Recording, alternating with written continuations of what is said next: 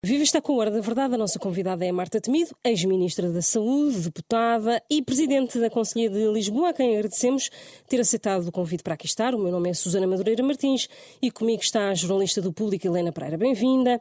Ainda não a ouvimos eh, sobre a crise política que se abriu há cerca de três semanas. Fez parte deste governo. Houve uma sucessão de casos e chegámos à admissão do Primeiro-Ministro. Visto a esta distância, António Costa acha que se precipitou ou não havia mesmo condições para continuar? Olá, boa tarde, obrigada pelo convite para estar aqui. Uh, penso que não havia mesmo condições para uh, tomar outra decisão. Acho que António Costa, eu disse logo nos, às primeiras horas, uh, depois da, do início da crise, no dia 7 de novembro, penso que António Costa não tinha alternativa a não ser tomar a decisão que, desde logo e corajosamente, na altura todos o referiram, anunciou ao país. é a atitude que eu esperava do meu Primeiro-Ministro não foi derrubado por um parágrafo da PGR. Não partilha dessa perspectiva, então? Não partilho. Há muita coisa se poderia dizer sobre um, o, o, processo, mas penso que não é chegado ainda ao tempo. Uh, Exige-se-nos a todos responsabilidade um, e, sobretudo, a quem está na política, eu neste momento estou, uh, uma enorme uh, prudência e contenção na utilização uh, das palavras. Acho que este é o tempo um, de aguardar e de com serenidade, um, com a serenidade possível, porque evidentemente que todas estas questões um, envolvem sensibilidade, sobretudo para quem foi como eu membro do governo, mas para deixar a justiça fazer o seu trabalho. E uma vez mais, uh, penso que não havia alternativa a não ser, em coerência, tomar a decisão que foi tomada. Faz parte daquele lote de personalidades do Partido Socialista que acha que a Procuradora-Geral da República eh, podia e devia dar mais explicações sobre este caso? Eu não, não faço juízos de valor sobre uh, a, a, conduta de outras entidades e de outras instituições. Uh, além disso, uh, penso, sinceramente, que o Ministério Público tem que ter o espaço para fazer o seu, o seu trabalho. Muitas vezes, eh, quem está na vida política é, é soberbado por aquilo que é a pressão de todas as outras entidades a requererem, a exigirem, a solicitarem que se tome posição, que se acelerem ritmos, ehm, mas, eh, embora nós gostássemos todos que este caso tivesse um esclarecimento breve, e célere, eh, percebemos, somos também capazes de perceber que um, eh, a complexidade de algumas investigações tem os seus tempos e, portanto, uh, temos que uh, ter a responsabilidade suficiente para perceber que vamos ter essas, essas explicações a devido tempo e, e hum, penso que pressionar ou criar um ambiente de pressão sobre quem quer que seja é, neste momento, desajustado. É isso que já está criado, com declarações como de Augusto Santos Silva e outros dirigentes ou outras personalidades do PS. Esse não, ambiente de pressão. Não me parece que. Penso que cada uh, ator faz também uma intervenção no contexto de uma determinada conversa. E uh, muitas vezes as declarações extrapoladas têm uma leitura que não é a mais correta eu ah, vou fazer um, uma declaração, não é um conflito de interesses, mas é de alguma forma uma, uma nota. Uh, no início da minha carreira profissional, quando acabei uh, a faculdade, uh, havia uma figura que hoje já não existe, que era a de representante do Ministério Público. Os licenciados em Direito podiam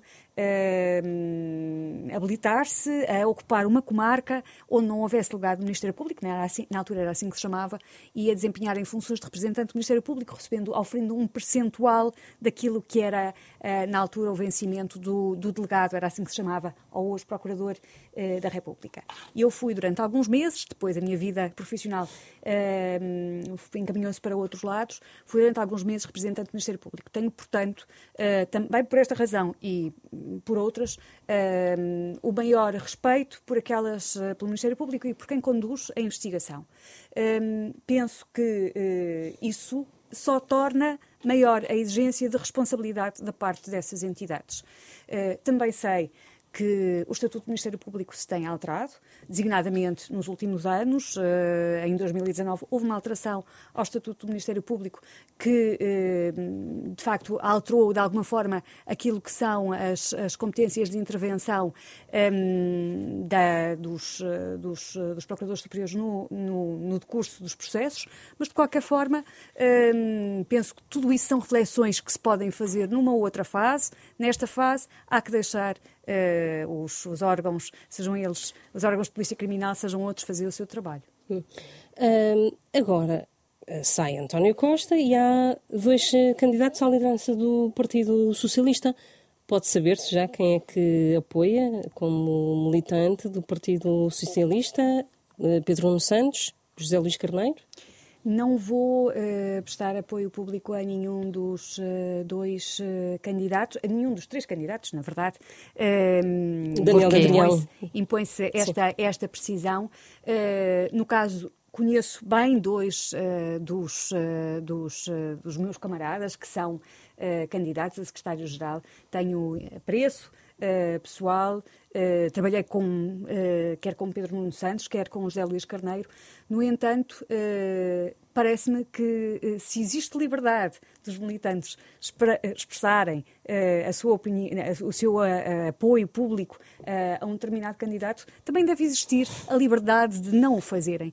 E, sinto e porquê? que por várias ordens de razões, para, todos nós nos uh, relacionarmos num ambiente de, uh, de maior liberdade, de uma certa forma, uh, porque entendo que, de alguma forma, o meu apoio a um ou outro poderia condicionar, tenho, tenho uma responsabilidade como Presidente de uma Conselhia e não queria de forma nenhuma condicionar os meus camaradas, isso é um lado da minha, da minha, da minha posição.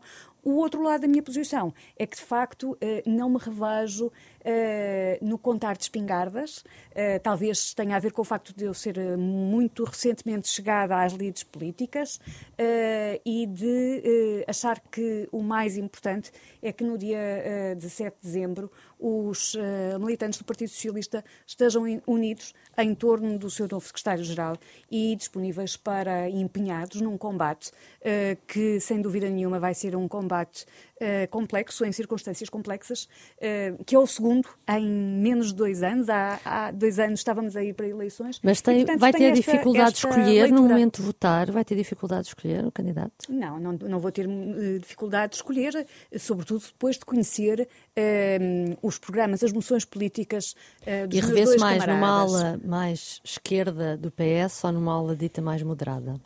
Eu, evidentemente que o meu percurso tem, também tem uma ligação a uma ala mais esquerda do Partido Socialista. Contudo, uh, penso que o que é mesmo Pedro importante.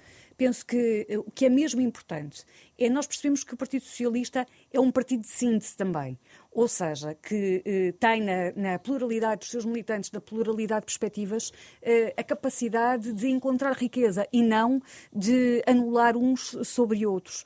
Eh, e, e, pessoalmente, eh, revejo muito numa linha de síntese e de equilíbrio entre essas, essas perspectivas em alguns temas uh, mais uh, moderadas, ditas mais moderadas, noutros temas ditas mais de esquerda, mas, uh, francamente, o Partido Socialista é tudo isso.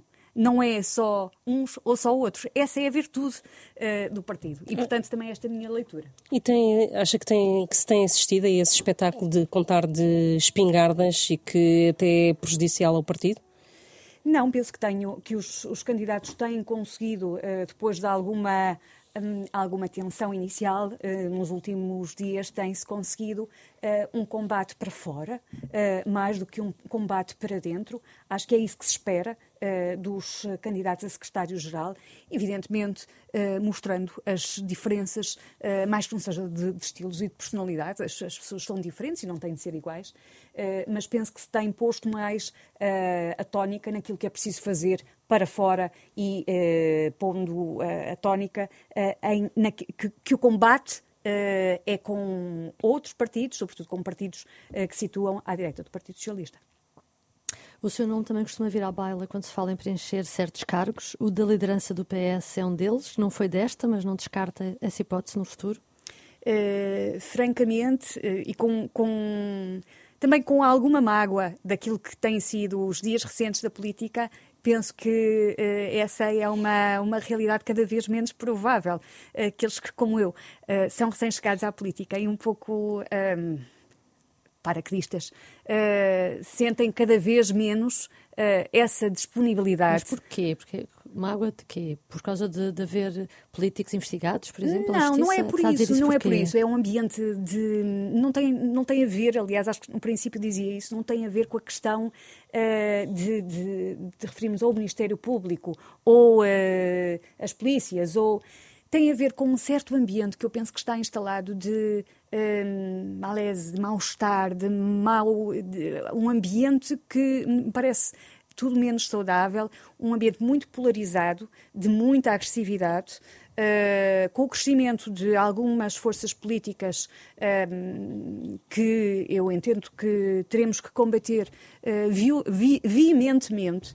Uh, mas que uh, levam a que todos nós um, tenhamos reações mais exacerbadas, uh, menos ponderadas, menos de Estado. Uh, e uh, acho que isso contribui para uh, uma para para afastar as pessoas da política. Afasta certamente os cidadãos, mas também afasta os, as próprias pessoas que se dedicam à política. Porque... Há um ambiente de caça a certos a líderes políticos, por exemplo. Um ambiente de suspeição. E. Um, Uh, há duas formas de lidar, há várias formas de lidar com a suspeição. Naturalmente, cada um tem a sua, uh, mas não será de, de, de estranhar que isso uh, leve a um afastamento de alguns atores destes, destes terrenos. Uh, Deixe-me perceber, uh, o seu nome também é muitas vezes falado para a Câmara de Lisboa. Uh, isso significa o quê?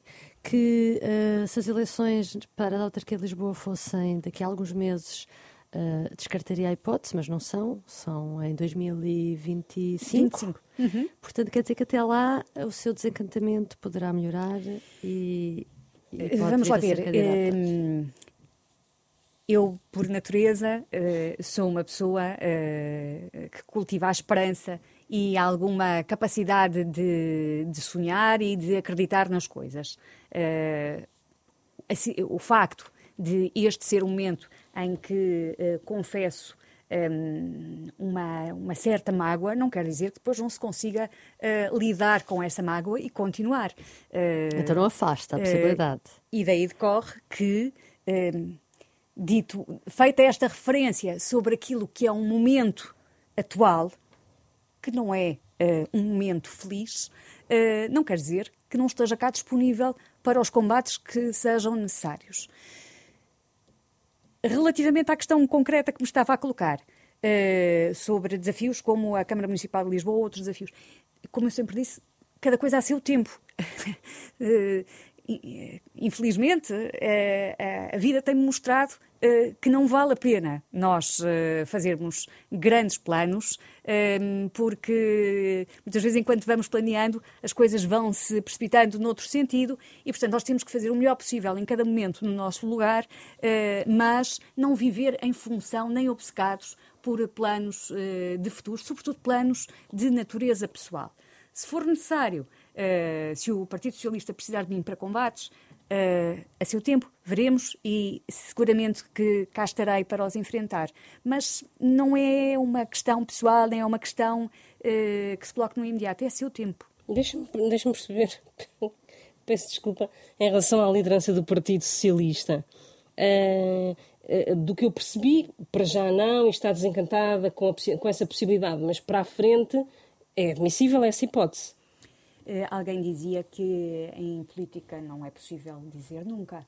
Uh, e, portanto, já me habituei a, a, viver com essa impossibilidade de dizer nunca, até para depois não sermos desmentidos. Agora, que é algo que está completamente fora dos meus horizontes, sem dúvida nenhuma. Pelo menos para já, não é? Dos meus tem horizontes. que fazer, sim, tem que fazer um caminho, por exemplo, na autarquia de Lisboa para pensar depois noutros voos para a frente. Lisboa, Lisboa tem sido plataforma de, de, de, para vários cargos de, socialistas. Jorge, Jorge, Sampaio, também António Costa, em certa medida também um, Fernando Medina, até dada altura. Desde Falava-se disso. Desde Sim. logo, não tenho qualquer veleidade em comparar-me com qualquer um dos, uh, dos uh, camaradas que referiu. E, em segundo lugar, um, a propósito de Lisboa, eu não acredito em projetos pessoais. Acredito em projetos políticos. Temos estado a trabalhar na Conselhia de Lisboa na construção de um projeto político alternativo para a cidade. Uh, tínhamos Agora, foi posto dentro de parênteses uh, uma iniciativa, uma intenção de uh, lançar um fórum local de construção de políticas públicas uh, que permitisse ouvir num modelo itinerante. Está em suspenso esse programa que pensou. Naturalmente, que pretendia-se que arrancasse anteontem. Tínhamos falado nesse eventual arranque anteontem, mas uh, os trabalhos foram uh, suspensos todos no início do mês. e, portanto, agora não é o momento de, de pensar nesse tema.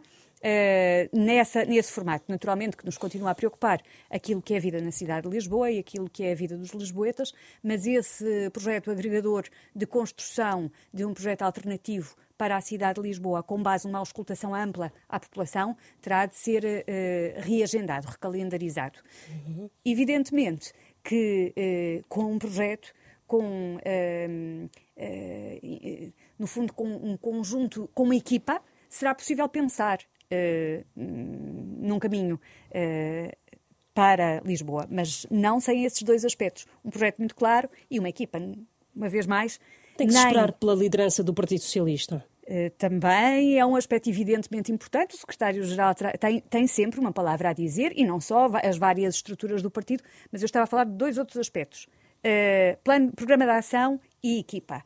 Uh, esses são, hum, são duas dimensões que eu considero absolutamente essenciais para nos abalançarmos a fica, fazer o que quer que seja. Fica equidistante dos dois candidatos principais à liderança do PS para salvaguardar mais, mais uh, capacidade de manobra para ser candidata à Câmara de Lisboa? Não. É? Não, não tem nada a ver com isso. Não tem nada a ver com isso. Rigorosamente nada. Tem mesmo a ver com aquelas duas dimensões. Uhum. Um, por um lado, o, entendo que se é possível prestar apoio público, também é possível não prestar, e, e entendo que, uh, neste momento, não tomando posição, uh, preservo de alguma forma uh, até a minha posição face aos meus camaradas mais próximos, não os condicionando de forma nenhuma, e por outro lado, francamente, é a minha primeira eleição interna e não, não, não sinto essa capacidade de tomar partido porque hum, penso que o importante é reservar-nos para o momento a seguir. Sobre Lisboa, o Presidente da Câmara já apresentou o orçamento municipal, disse que é quase impossível a oposição votar contra. Qual é que vai ser a orientação eh, como líder da Conselhia que vai dar? Abstenção? Bom, eh, em primeiro lugar, eh, dizer-lhe o seguinte. Hum, o, o, Presidente da Conselhia não dá uma orientação, discute com as várias estruturas do partido uh, sentidos de voto e uh, creio que na Conselhia de Lisboa temos feito bastante isso e bastante uh, prova de que os, os, nossos deputados da Assembleia Municipal, os nossos vereadores na Câmara Municipal e todas as outras estruturas que de alguma forma funcionam em articulação com a Conselhia do PS Lisboa têm autonomia um, para uh, a autonomia que lhes é conferida pelo mandato que têm também, não é? Um, relativamente ao tema do orçamento, uh, mais provável o, o é orçamento ser vai ser uh, discutido amanhã e, portanto, seria uh, amanhã face ao dia em que estamos aqui a ter esta conversa e, e portanto, seria uh, prematuro estar uh, a fazer uma, uma, uma informação definitiva sobre qual vai ser a posição. Contudo, há aspectos, e já o PS de Lisboa já o tem dito, que são preocupantes no orçamento que temos. Temos um orçamento uh, que vai, uh, que ultrapassa os 1.300 uh, mil milhões de euros. Um, é uma, um, um, volume significativo, mas isso não nos deve um, deixar de fazer pensar na sustentabilidade das contas da autarquia de Lisboa a médio e a longo prazo, porque bem sabemos que as receitas da autarquia são também receitas de impostos e, portanto, a coleta não é sempre a mesma. Por outro lado, as, as, as, emergências sociais acontecem, nós confrontámos uh, com uma muito recentemente e uh, o mundo não está de molde que não se tenha uma, uma gestão ponderada e cuidada. Por outro lado, são cada vez mais as solicitações e os municípios têm, de facto, um papel essencial cada vez mais em uma série de áreas uh, de descentralização de competências da saúde à educação, mas também têm tradicionalmente uh, áreas como apoios sociais que são muito relevantes. E, portanto, uh, olhamos para este orçamento com preocupação na medida em que nos parece que ele não responde uh, a tudo aquilo que são as necessidades de resposta que os lisboetas têm no seu dia a dia.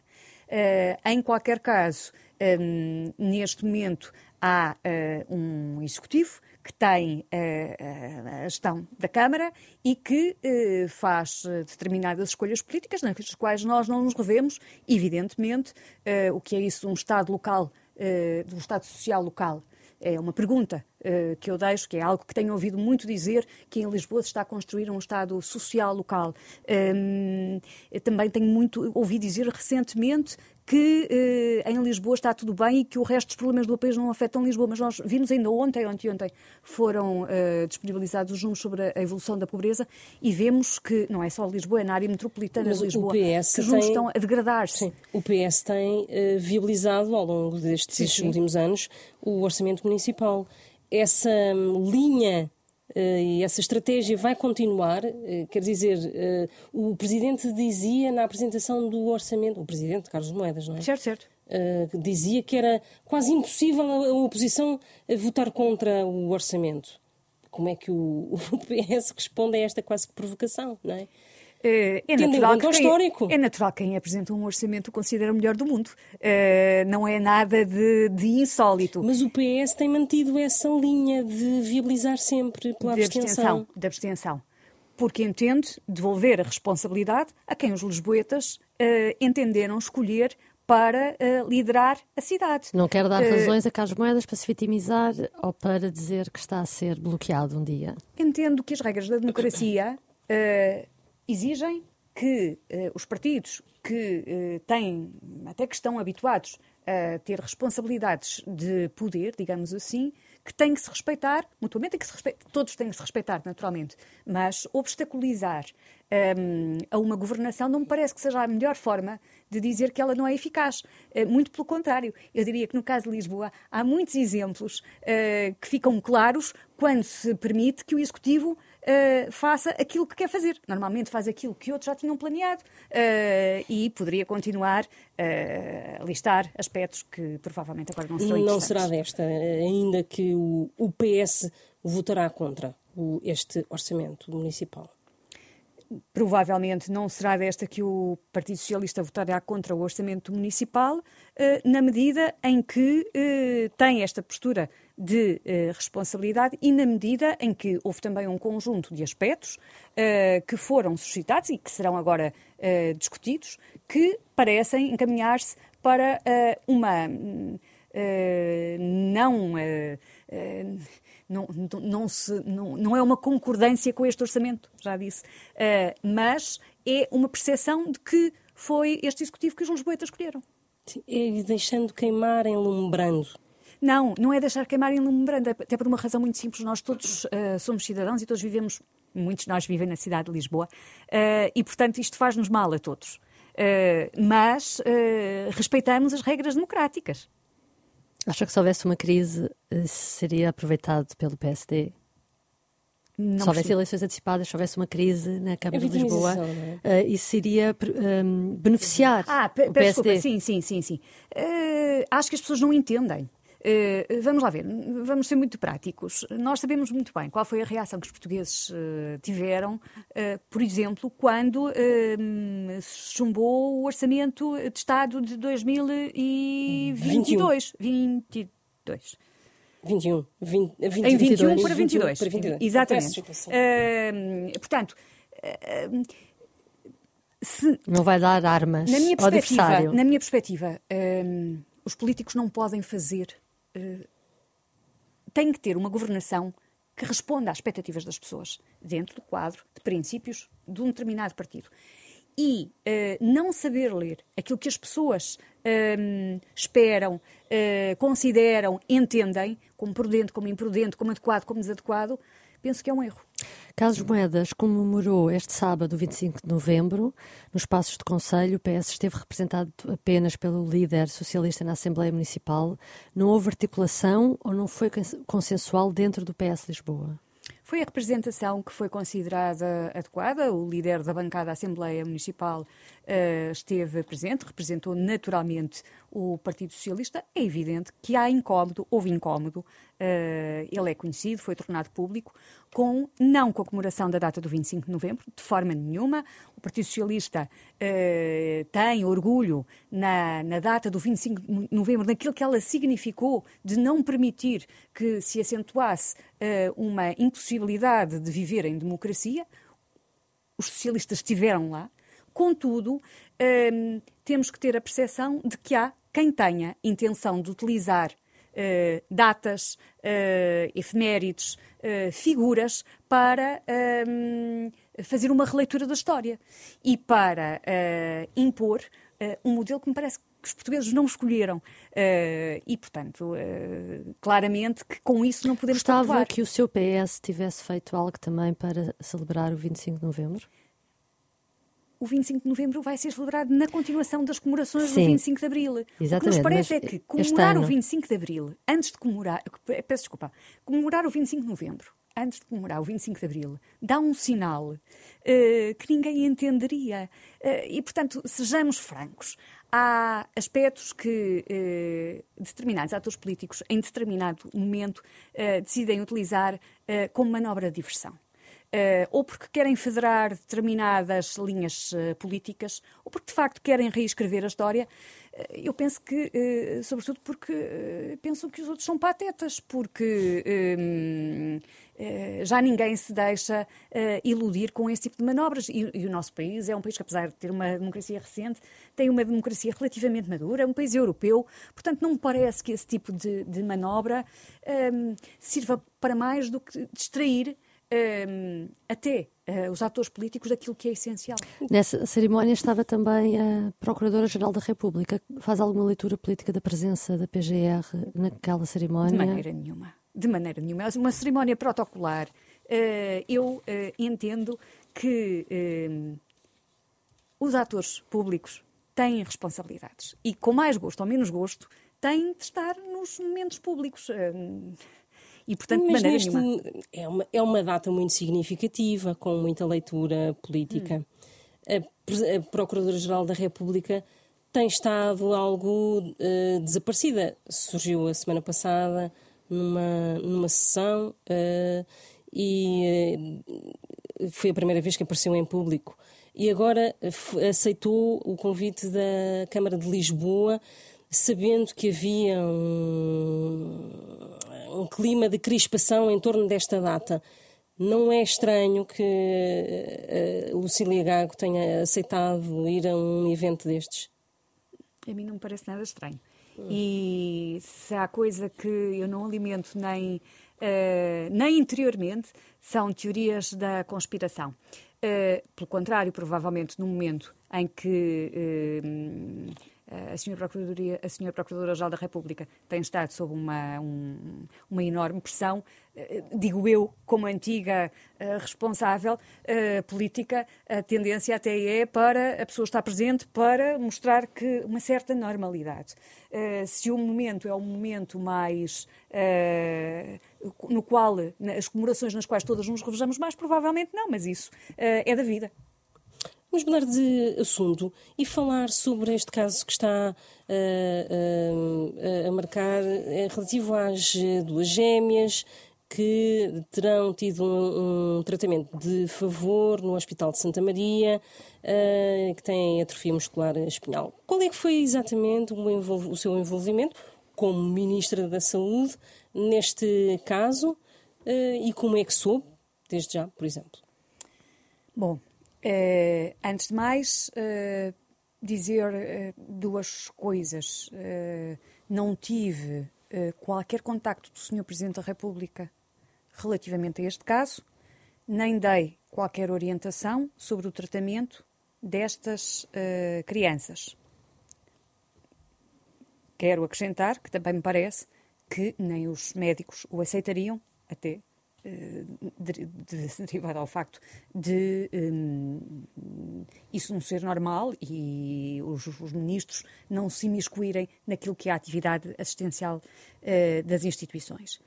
Depois, uh, quando o caso foi relatado na comunicação social há algumas semanas, um, eu referi que tinha uma ideia do caso, de facto, porque duas crianças gêmeas ficam sempre na memória mesmo, uh, que tendo passado uma pandemia e havendo muitos utentes uh, no Serviço Nacional de Saúde, um, ehm, e, de facto, tinha ideia do, do, tratamento ou do não tratamento, tinha ideia dos, da referência às duas, às duas crianças. Mas como é que soube do caso quando era ministra? Não soube quando era ministra.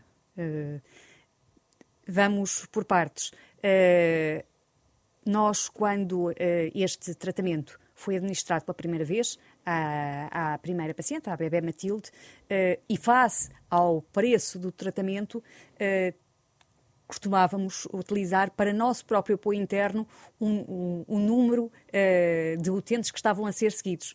Eh, até para a resposta a perguntas parlamentares, eh, como sabem, eh, também perguntas da comunicação social, já está a ser tratado, há mais bebés em tratamento, não há mais bebés em tratamento, portanto, a referência que eu tinha de memória era dessa situação e não do tratamento específico e concreto, do caso específico e concreto. Esse conheci-o agora a propósito da, da investigação. Não, mas disse à TVI de que tinha ideia, que lembrava duas gêmeas. duas gêmeas e que achava que o tratamento não tinha prosseguido, não tinha sido dado. Mas era uma ideia apenas de, uh, da memória que tinha do, do tema, de haverem, de existirem duas gêmeas e de. Eram uh, outras ter... gêmeas?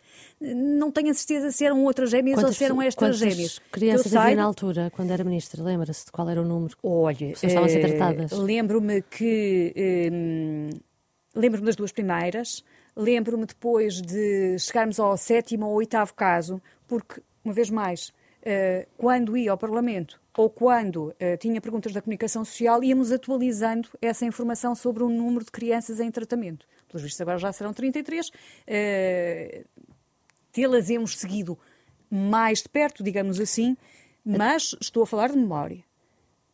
Agora. Uh, o caso concreto só ficou a saber pela reportagem da TVI. Eu não lhe posso dizer que, na altura, uh, não tenha havido um contacto sobre o caso. O que lhe posso dizer é que eu tive necessidade de ir uh, refazer o circuito documental daquilo que me poderia ter passado pelas mãos. E o que é que descobriu? E pedi acesso, pedi formalmente acesso aos documentos administrativos, ao abrigo do direito à informação, ao Ministério da Saúde, tive uh, acesso aos documentos e aquilo que lhe posso dizer, e como já referi também, estou disponível para prestar todos os esclarecimentos sobre este, sobre este tema, uh, quer nas uh, entidades uh, próprias, uhum. quer junto de eventuais comissões da Assembleia da República que entendam pedir estes esclarecimentos, aquilo que apurei foi que, de facto, o processo, o pedido de eh, verificação do que se passava com este caso, entrou no Ministério da Saúde junto com outros pedidos. É o circuito normal. Vindo de onde? Do gabinete do Primeiro-Ministro? Não, vindo, sim, do gabinete do Primeiro-Ministro, mas vindo, portanto, com uh, o, o, seguinte circuito. Estes processos têm sempre o mesmo circuito. Um, ehm, quando um cidadão uh, apresenta uma reclamação, uma queixa, uma dificuldade a uma entidade, uh, Presidente da República, uh, gabinete de um ministro, até aos deputados, há um circuito pré-definido. Eu, como deputada, recebo vários pedidos de cidadãos que uh, reportam problemas, situações, necessidades, dificuldades. Normalmente dá-se entrada do pedido, foi o que o Ministério da Saúde fez a esse documento que vinha uh, uh, do Gabinete do Sr. Primeiro-Ministro e que o canalizava um relatório um médico documento, como... um documento da Casa Civil. Que era um relatório médico, nem sequer tinha uma carta a acompanhar ou a traduzir o que é que era aquele documento médico. Como lhe digo, aquilo que tenho uh, sobre esse processo foi aquilo a que tive acesso depois deste processo se ter suscitado e que decorreu de um pedido de acesso uh, a documentos. Sim, mas que pedido era esse? esse documento, era esse que viu? Esse documento é aquilo que já tem sido referido na comunicação social. O relatório e é médico? É, não é um relatório médico, é uma carta da Casa Civil da Presidência da República que é remetida através do uh, gabinete, uh, do chefe de gabinete do Sr. Primeiro-Ministro, que, aliás, vem acompanhada de outros pedidos de outros utentes para também com, com, situações e com problemas e disposições de outras instituições e que tem a tramitação habitual. Mas a carta da com, sim, sim. Com, completo porque é mesmo de facto é difícil uh, falar sem ter uh, sem, sem termos o, o, o, suporte visual e de forma a que as pessoas percebam. E o encaminhamento que era feito era sempre o mesmo os, pelo menos no meu Ministério, era o encaminhamento para as instituições visadas pela queixa, reclamação, dificuldade, exposição. E, portanto, eh, eu não, não tenho eh, esses documentos de envio para fora para outras entidades. Tenho depois comigo eh, já uma resposta aos pais da criança, dada por uma, uma das nossas entidades, no caso o Infarmed, a dizer que o medicamento está em processo de avaliação europeu. E é o que tenho no processo. Depois há o processo um, de um, autorização uh, do financiamento ao hospital. Mas isso já nada tem a ver com este processo específico uh, do tratamento das crianças. Mas a carta que uh, recebe via Casa Civil da Presidência da República uhum. não é um relatório médico, é exatamente o quê? É um ofício de rosto que tem um conjunto de nomes de pessoas, uh, homens, mulheres, e também, no caso de uma instituição, um, eh, e que diz, junto se remete para uh, os devidos efeitos, para a avaliação. E depois, dentro dessa, dessa, desse ofício de rosto, vem então, um, que é o ofício de rosto da, do gabinete do Sr. Primeiro-Ministro, vem então os ofícios uh, do Sr. Chefe da Casa Civil da Presidência da República, uh, onde a informação que consta é exatamente a mesma. Junto se remete o, a informação requerida por e a identificação das pessoas. Quanto a, esta, a, este, a este caso destas crianças, o que é que se encontra? Encontra-se, de facto, um, a exposição, dizendo que são duas, um, logo em assunto, dizendo que são duas uh, cidadãs portuguesas, filhas de e de, que têm uh, uma determinada doença e que precisam, precisarão eventualmente de tratamento. E, portanto, com, este, com, este, com esta carta vêm eh, eu não diria um relatório médico, vem uma informação médica. Como sabem, e eu acredito que sim, que a informação médica tenha sido tramitada de uma forma diferente devido ao sigilo médico, portanto, não diria que é um relatório médico, não tem informação clínica, digamos assim, e uh, os cartões de cidadão das, duas, das duas crianças. E, portanto, um, este uh, processo teve a tramitação que outros semelhantes teriam volto a dizer, e voltando a, repetindo o que referi no início, não houve nenhum contacto da Presidência da República com a Ministra da Saúde uh, sobre este tema. A Ministra da Saúde não deu qualquer orientação sobre tratamento, nem me parece que isso fosse, uh, que isso não funciona assim no nosso país e, naturalmente, estou disponível com aquilo que sei, com aquilo que consegui, neste caso concreto, um, recuperar de documentos, porque uh, o, o, também é importante que quem é questionado sobre o tema procure refazer aquilo dentro do possível, aquilo que foi o circuito da altura. Estou disponível para dar todos os esclarecimentos adicionais. Quer a IGAS, quer uh, o Ministério Público abriram uh, inquéritos. Já foi uh, contactada não. por alguma destas instituições? Não, não fui contactada por instituição nenhuma, por entidade nenhuma. o ofício que recebe, então, eh, relativamente a essas duas crianças, diz que reencaminhou para a entidade que, que devia encaminhar, que foi o Infarmed, é isso? Não reencaminhou para Santa Maria? Uh, eu não tenho uh, esse, esse, esse completo documental. Aquilo que me forneceram, e volto a dizer, foi aquilo que me forneceram é uh, o ofício de entrada e depois já se, se encontram os documentos uh, de resposta de uma concreta identidade. De uma Apenas do Infarmed. De uma não concreta aparece entidade. A nada de Santa Maria. Daquela... Não aparece nada não é relativamente. Aparecem ofícios de Santa Maria já a pedir informação sobre, uh, designadamente financeira, sobre o tratamento. Mas não há rastro de como é que isso chegou a Santa Maria, por via de quem? Eu não encontrei documentalmente. Não me forneceram documentalmente essa informação. Quem é que no seu gabinete tratava desta parte? Há vários, vários uh, serviços envolvidos. Uh, o expediente entra numa central, uh, é registado e é enviado para vários gabinetes, através da Secretaria-Geral do Ministério da Saúde. A TVI noticiou depois que a consulta da uhum. Santa Maria, a primeira consulta, uhum. teria sido marcada pelo então Secretário de Estado, Francisco Ramos. Acha possível? Hum, não, por uma razão simples. Nessa altura, Francisco Ramos já não era secretário de Estado.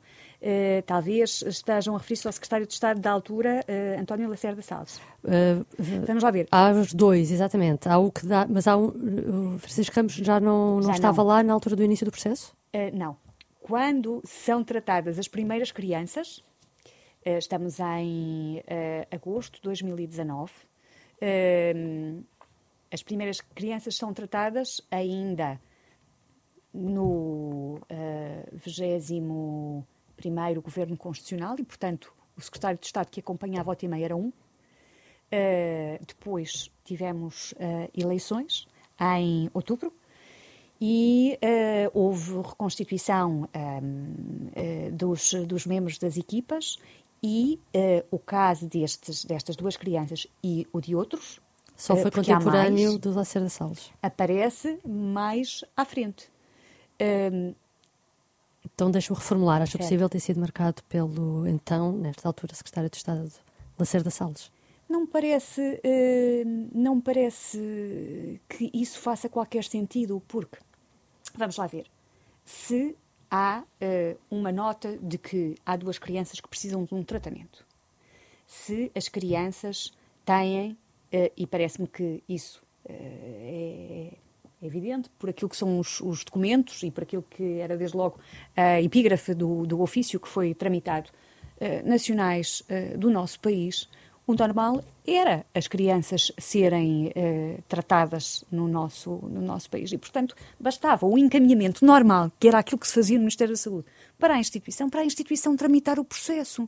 Vamos lá ver, quando um cidadão se queixa, uh, a uma entidade da administração pública, que é um poder público uh, nomeado politicamente, eleito politicamente, democraticamente, por maioria de razão, há uma obrigação de tramitação da documentação. Então nem percebe este mal-estar dos médicos, que foi Não. evidente? Não. Acha que até do ponto de vista deontológico é errado? Não me cumpre uh, pronunciar-me sobre uh, o, o, bem ou mal, porque não conheço uh, os detalhes do caso.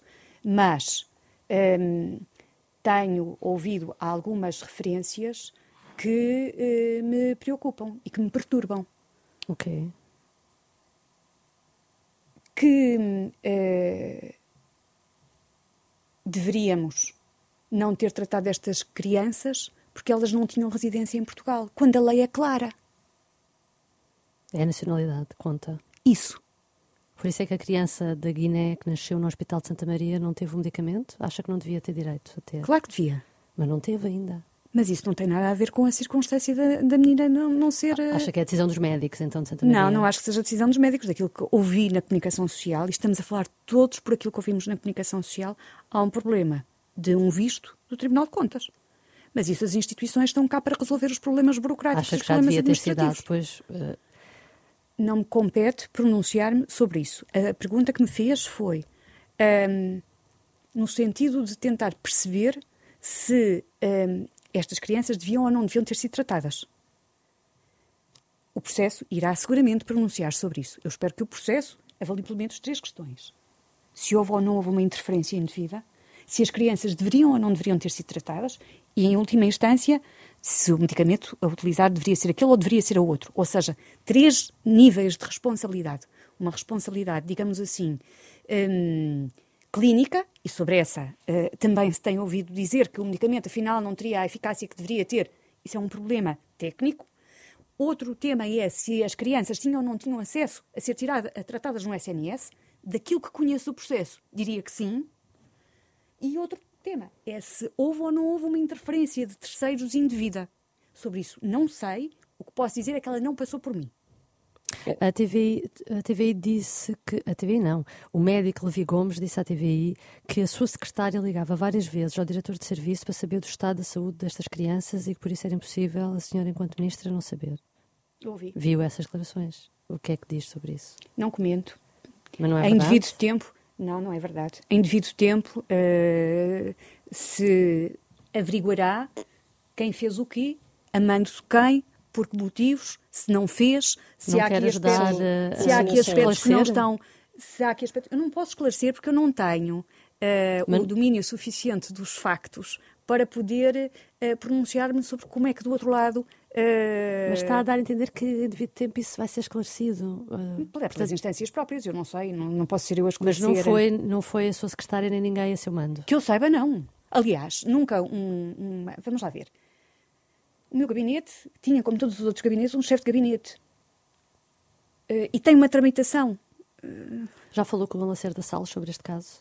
Não, como imagina. Para ver se não escapou falei, em nada aí? fa- repare, sabe que hum, neste momento é, é- é complicado eh, nós reconstituirmos aquilo que é um processo que aconteceu há quatro anos, que nos é suscitado por uma intervenção jornalística que naturalmente eh, é cuidada, mas que tem o acesso que tem à informação. E com eh, intervenientes no processo que terão a sua eh, opinião e as suas considerações sobre o processo, mas que também temos que eh, perceber que têm uma visão limitada do processo, na medida em que só conhecem uma parte da realidade. Portanto, o que eu desejo é que tudo seja apurado o mais depressa possível eh, e com, naturalmente, com eh, eh, envolvimento das pessoas que puderam, que, que na altura estiveram, estavam no, enfim, que, que tinham intervenção, que podiam ter intervenção. E do lado da presidência, não vê nada de estranho porque era habitual e é habitual a presidência reencaminhar para o governo os casos que recebe. É isso. isso. é absolutamente eh, habitual e, como disse, nos documentos que pedi eh, e aos quais já tive acesso, o próprio ofício sobre este caso vem acompanhado da referência de, uma, de vários outros. E eh, tenho a certeza que quem nos está a ouvir e nos está a ler saberá que há, é comum as pessoas queixarem-se, é para isso que existem também o Presidente da República, o Governo, os ministros, os deputados. Vai atuar sobre estas insinuações e sobre que de Levi Gomes? Não tenho motivo para acreditar que haja, da parte do Dr. Olivia Gomes, que não conheço, qualquer eh, má intenção. E, portanto, penso que ele tem a informação que eh, transmitiu sobre o processo e que, tal como eu, também quererá ser esclarecido. Então, vamos mudar de assunto, ainda mantendo sobre a saúde, porque estamos em mais uma semana de negociações com os eh, médicos. Eh, estamos com 18 meses de negociações com os sindicatos não há ainda acordo. Como é que é possível isto? Vê com estranheza? É falta de força política?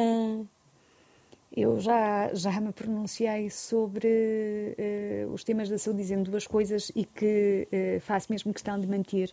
Eh, por um lado, tenho demasiada solidariedade e terei sempre com qualquer ministro da saúde de qualquer governo.